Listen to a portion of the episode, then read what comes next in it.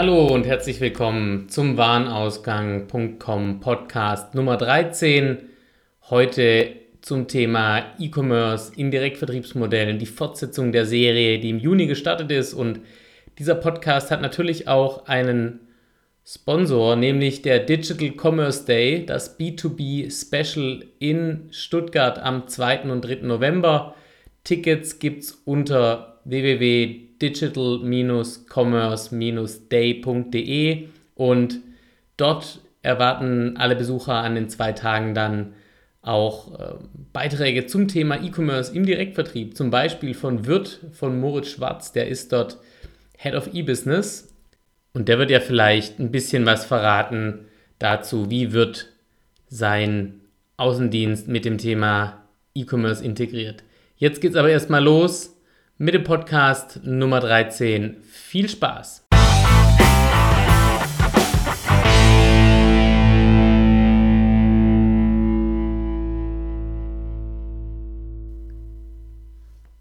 E-Commerce in Direktvertriebsmodellen Teil 2 Stuttgart 1. August 2017 Im ersten Teil der kleinen Serie E-Commerce in Direktvertriebsmodellen habe ich vor gut acht Wochen darüber berichtet, was man eigentlich als Unternehmen alles auf sich nehmen muss, wenn man in seiner auf Außendienstvertrieb gebauten Vertriebsstruktur das Thema E-Commerce großflächig ausrollen und etablieren möchte. Doch gemeckert hat es sich schnell, die eigentliche Frage muss sein, was Unternehmen tun müssen, um tatsächlich über eine Pseudo-Elektrifizierung des Vertriebs hinauszukommen. Das Kerngeschäft erweitern und verteidigen. Im Artikel Wie bleiben Unternehmen in einer digitalen Welt relevant im Juli 2017 habe ich beschrieben, wie sich nach dem Three Horizons of Growth Modell die drei Aktionsbereiche eines Unternehmens unterscheiden. Horizon 1 kurzfristig Verteidigung und Erweiterung des Kerngeschäfts.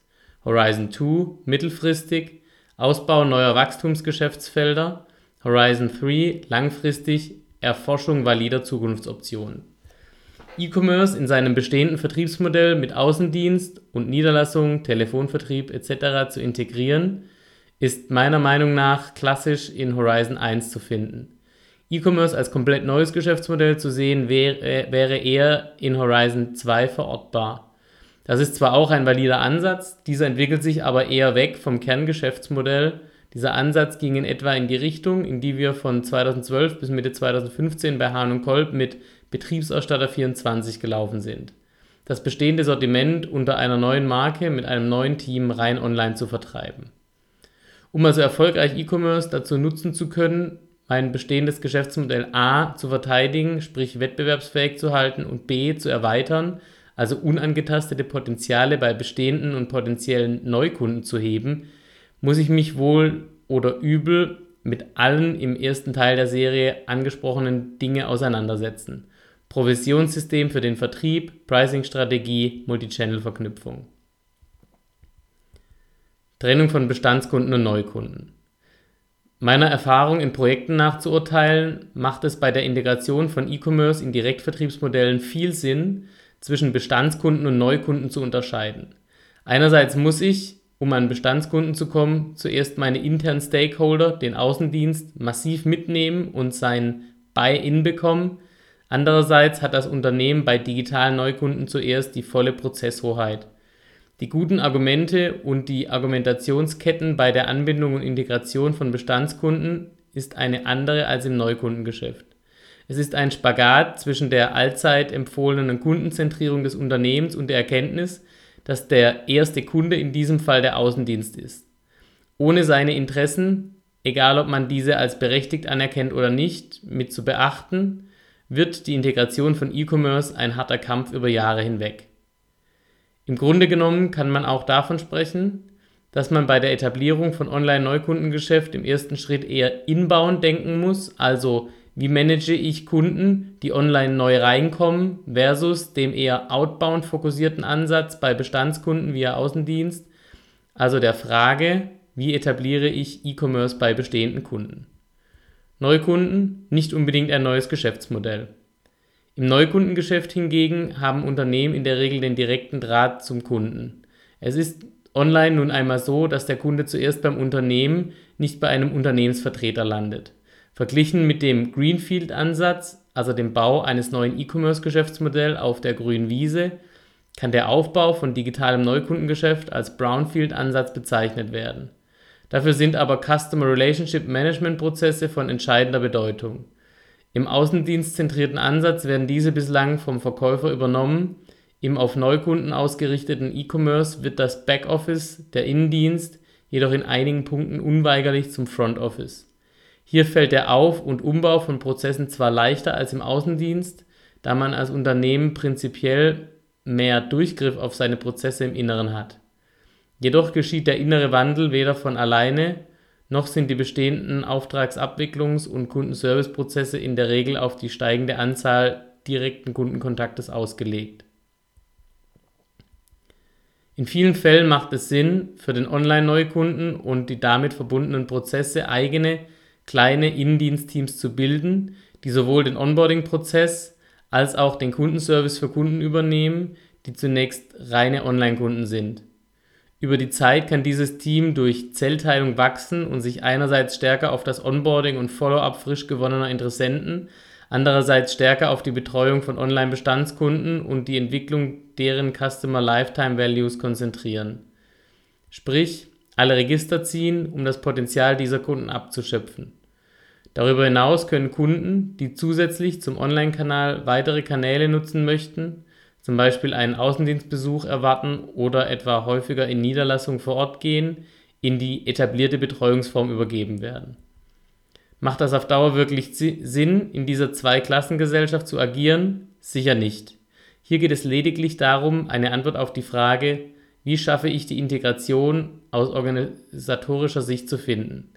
Langfristig macht es für außendienstfokussierte Direktvertriebsunternehmen Sinn, die Last des Kundenmanagements und Customer Lifetime bzw. Lifecycle Managements von den Schultern des Verkäufers zu nehmen und zentral daten- und systemgeschützt zu etablieren. Einen Prozess aus dem Inneren heraus zu entwickeln, halte ich dabei für smart und machbar. Die Voraussetzung dafür, das Top-Management inklusive der Vertriebsleitung steht dahinter, gestalterische und idealerweise unternehmerische Freiheit und die Bereitschaft, neue Systeme, vor allem ein funktionierendes CRM und Prozesse, zum Beispiel Follow-up-Anrufe bei Kunden zu etablieren. Bestandskunden can't touch this. Die Etablierung von E-Commerce-Lösungen im Bestandskundengeschäft benötigt einen anderen Ansatz. Stakeholder und wohl oder übel auch Change Management sind hier stärker gefordert. Im Grunde genommen ist der Schlüssel in diesem Fall, wie auch sonst so oft, die Bildung und richtige Vermittlung. Die erste Hürde, die es zu überwinden gilt, ist oft die der Angst vor dem Ersatz der eigenen Tätigkeiten durch E-Commerce. Hier hilft die Bildung des Außendienstes über die positiven Effekte von E-Commerce. Unter anderem höhere Potenzialerschöpfung bei Kunden, permanente Präsenz und Erreichbarkeit des Unternehmens bei Kunden, Sammlung von mehr Wissen und Informationen über den Kunden, Abwicklung lästiger Administrationsthemen durch den Kunden dank Self-Service, Steigerung der Nettoverkaufszeit für Tätigkeiten mit höherer Wertschöpfung im Vertrieb. Die erste Frage, die man beantworten muss, ist, was kann E-Commerce für mich tun? Das Ganze aus Verkäufersicht. Bevor man also zu den eigentlichen Kunden vordringen kann, müssen erst einmal interne Kunden bedient und überzeugt werden. Das Basistraining holt die Führungskräfte im Außendienst zuerst ab, dann die Vertriebsmitarbeiter in der Fläche. Im zweiten Schritt muss dafür gesorgt werden, dass Berührungsängste abgebaut werden. Natürlich gibt es unter den Verkäufern auch Mitarbeiter, die dank hoher Digitalaffinität die Funktionsweisen von Apps, Shops etc. sehr gut selbst beherrschen. Doch spätestens, wenn es darum geht, OCI oder EDI-Lösungen zu verkaufen, stoßen die meisten an ihre Grenzen. Das liegt weitestgehend in der Natur dessen, dass Verkäufer nun einmal vorwiegend das verkaufen, was sie auch verstehen und erklären können. Funktionen und Features, die in weiteren Schritten der jeweiligen Lösung hinzugefügt werden, sollten permanent weiter geschult werden, idealerweise mit möglichst überschaubarem Aufwand, zum Beispiel per Video, E-Learning oder Webinar. Viel wichtiger als die Feature-Schulung ist jedoch die Aufschlauung des Vertriebs zum Thema, wie verkaufe ich E-Commerce. Welche Kunden benötigen welche Lösung? Wer Shop, wer Schnittstelle? Wie kann ich Einwände behandeln? Die Sicherheit auf Verkäuferseite, ein E-Commerce-Verkaufsgespräch zu führen, ist ein mächtiger Hebel für die Multiplikation von Online-Shop-Accounts und Schnittstellenanforderungen. Miss es oder vergiss es. Ein einfacher Spruch, der fast schon eine Managementweisheit darstellt. Die Erfolgsmessung ist keine Spezifika des E-Commerce-Aufbaus bzw. der Integration in den Vertrieb. Wie in allen Unternehmensbereichen ist die Messbarkeit des Erfolgs einer Maßnahme jedoch unabdingbar. Um etwas messen zu können, müssen natürlich in erster Linie klare E-Commerce-Vertriebsziele mit dem Außendienst vereinbart sein. Dazu eignen sich besonders Ziele, die relativ gut erreichbar sind, zum Beispiel Anzahl aktiver E-Commerce-Kunden pro Außendienstmitarbeiter, Anzahl neuer Online-Shop-Accounts pro Außendienstmitarbeiter, Anzahl akquirierter EDI, OCI etc. Kunden. Dabei kann das Ziel pro Außendienstmitarbeiter relativ gut aus den Unternehmenszielen heruntergebrochen werden. Je weiter es heruntergebrochen wird, desto eher wird klar, wie erreichbar diese Ziele sein können. Gehen wir zum Beispiel einmal davon aus, dass ein Unternehmen mit 50 Außendienstlern innerhalb eines Jahres seinen E-Commerce-Umsatz von 5 auf 10 Millionen Euro verdoppeln möchte. Die Diskussion, ob Substitutions- oder Zusatzumsatz führt an dieser Stelle zu weit, ist aber berechtigt. Das Ziel Umsatz sehe ich hierbei sogar als sekundär an. Im Shop befinden sich heute genau 1000 aktive Kunden. Bei gleichbleibenden Metriken Warenkorbwert und Bestellfrequenz müssten die 50 Außendienstler also 1000 bestehende Kunden zum Online-Shop bekehren. Das sind nunmehr 20 Kunden pro Außendienstmitarbeiter pro Jahr, also ein zusätzlicher aktiver Online-Shop-Kunde bei jedem 55. Kundenbesuch, ein zusätzlicher aktiver Online-Shop-Kunde alle 11 Tage oder 0,45 zusätzliche aktive Online-Shop-Kunden pro Woche oder 1,67 zusätzliche aktive Online-Shop-Kunden pro Monat. Klingt nach einem machbaren Ziel. Um daraus eine runde Sache zu machen, muss diese Kennzahl noch gemessen werden und in Reports auftauchen. Dies sollte aber allein dadurch schon gegeben sein, da man diese Leistung sicherlich mit einer Prämie vergüten würde. E-Business Special Forces Aktives Verkaufen von E-Commerce-Lösungen auf breiter Fläche kommt vor allem dann richtig zum Fliegen, wenn zusätzliche Maßnahmen getroffen werden. Viele Unternehmen haben das mittlerweile erkannt. Unternehmen wie Hagemeyer, Elektrogroßhandel, Hahn Kolb oder Hoffmann, beide Werkzeughandel oder Berner beschäftigen E-Commerce-Spezialisten im Außendienst. Diese haben keinen eigenen Kundenstamm und sind spezialisiert darauf, ihre Vertriebskollegen beim Verkauf von E-Commerce und E-Procurement-Lösungen massiv unter die Arme zu greifen. Hanno Kolb sucht zum Beispiel derzeit einen Projektleiter E-Business. Leider kann man die Stellenanzeige dank des semi-guten Karriereportals nicht verlinken, daher hier die Aufgabenstellung auszugsweise. Vertrieb von E-Commerce-Lösungen und Beschaffungsdienstleistungen. Vertrieb von Werkzeugausgabesystemen. Weiterentwicklung und Optimierung von E-Commerce-Systemen und Produkten. Präsentation und technische Schulung der Systeme und Dienstleistungen. Erarbeitung individueller Beschaffungslösungen und Konzepte Projektleitung für einen definierten Kundenkreis. Der Aufbau dieser Special Sales Forces macht in vielerlei Hinsicht Sinn. Nicht nur, da somit Verantwortlichkeiten klar definiert werden können, es verkürzt zusätzlich auch die Time to Market, da nun das Thema E-Commerce einen direkten Zugang zum Kunden bekommt. Auch bei Wirt sucht man derzeit mindestens zwei E-Business-Spezialisten im Vertrieb. Da leider das Stellenportal das gleiche, bewerberunfreundliche System zugrunde liegen hat, auch hier die Anzeige auszugsweise. In dieser Funktion sind Sie für die E-Business Umsatz und Kundenentwicklung in Ihrer Vertriebsregion verantwortlich. Sie sind hauptverantwortliche Projektmanager für E-Business Lösungen bei unseren Kunden und organisieren regelmäßig professionelle Kundenfachtage. Außerdem gehört das Training von Führungskräften und Kollegen im Außendienst Ihrer Vertriebsregion sowie eine enge Kooperation mit weiteren Spezialisten auf nationaler sowie internationaler Ebene zu Ihrer Tätigkeit. Somit geht man bei Wirt noch einen Schritt weiter, indem der E-Business-Spezialist gleichzeitig die Umsatzverantwortung einer Vertriebsregion trägt. Auch das sicher ein weiterer sinnvoller Schritt in Richtung besserer Integration und Verantwortlichkeit, obwohl er andererseits auch einige Fragen aufwirft, auf die an dieser Stelle nicht eingegangen werden soll. Im Übrigen eignen sich hier vor allem bereits vorhandene Mitarbeiter mit gewisser Digital- und E-Commerce-Affinität. Sie haben das große Glück, die Kollegen und Gepflogenheiten in Ihrem Geschäftsmodell bereits gut zu kennen. Hier gilt dann die Devise Hire for Attitude, Train for Skills, also frei übersetzt, wer will, aber noch nicht kann, dem wird geholfen. Viel trojanischer kann ein Pferdchen kaum sein. Neben den Möglichkeiten, Spezialisten im Feld einzusetzen, benötigt E-Commerce natürlich vor allem bei der Integration mit Bestandskunden eine ordentliche Supportstruktur im Hintergrund. Praktischerweise muss auch hier niemand das Rad neu erfinden. Wie in vielen Supportfällen kann eine im E-Commerce-Fragen einigermaßen gut geschulte First-Level-Support-Hotline in der Regel 9 von 10 Probleme bzw. Problemchen selbst beseitigen. Dahinter steht der Second-Level-Support, idealerweise bestehend aus dem Spezialistenteam im E-Commerce oder anderen Abteilungen, zum Beispiel dem Produktmanagement bei Fragen zu Produkten und Anwendungsfällen.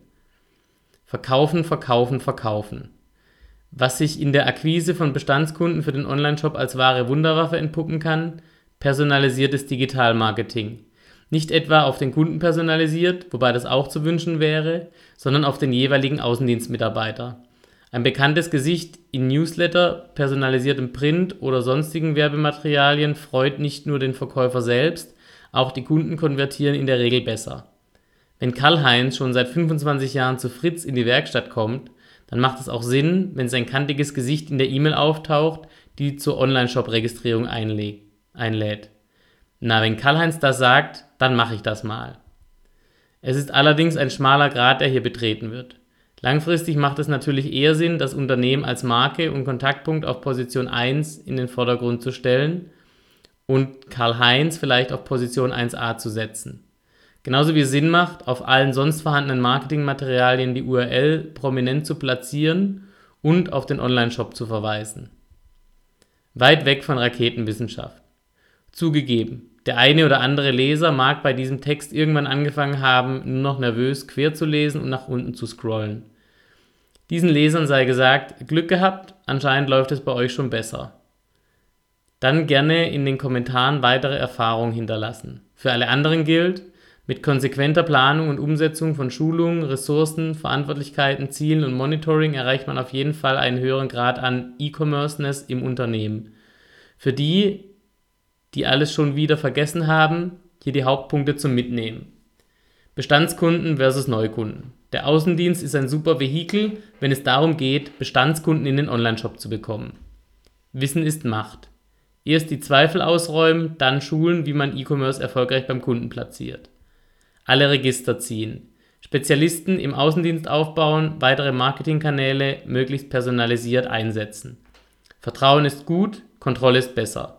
Ziele planen, runterbrechen, messen, nachhalten. Eat, Sleep, Integrate E-Commerce, Repeat. Was als Projekt starten kann, sollte unbedingt eine neue Unternehmensfunktion innerhalb des E-Commerce werden. Wichtig ist außerdem, E-Commerce über die bestehende Vertriebsmannschaft näher an seine Bestandskunden heranzubekommen, ist a. in den ersten Schritten eindeutig nur Elektrifizierung, b. am Ende des Tages ein Mittel zum Zweck und c nur eine unter einer Fantastillion von Maßnahmen, die Unternehmen ergreifen müssen, um auf der digitalen Welle ganz oben zu surfen. Eine derartige Aktion kann als Projekt beginnen, sollte aber schnellstmöglich mit festen Ressourcen im Tagesgeschäft eingeplant sein